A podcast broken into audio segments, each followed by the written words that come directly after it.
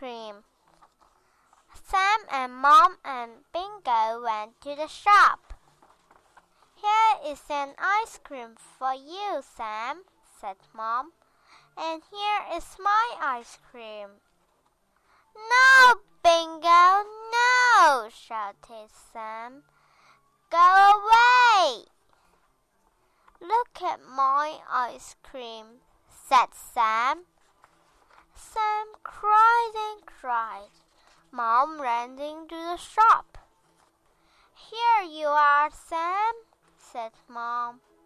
This ice cream is for you. Look, Mom, said Sam. Bingo is eating my ice cream. An ice cream for me, and an ice cream for you, and an ice cream for Bingo, too.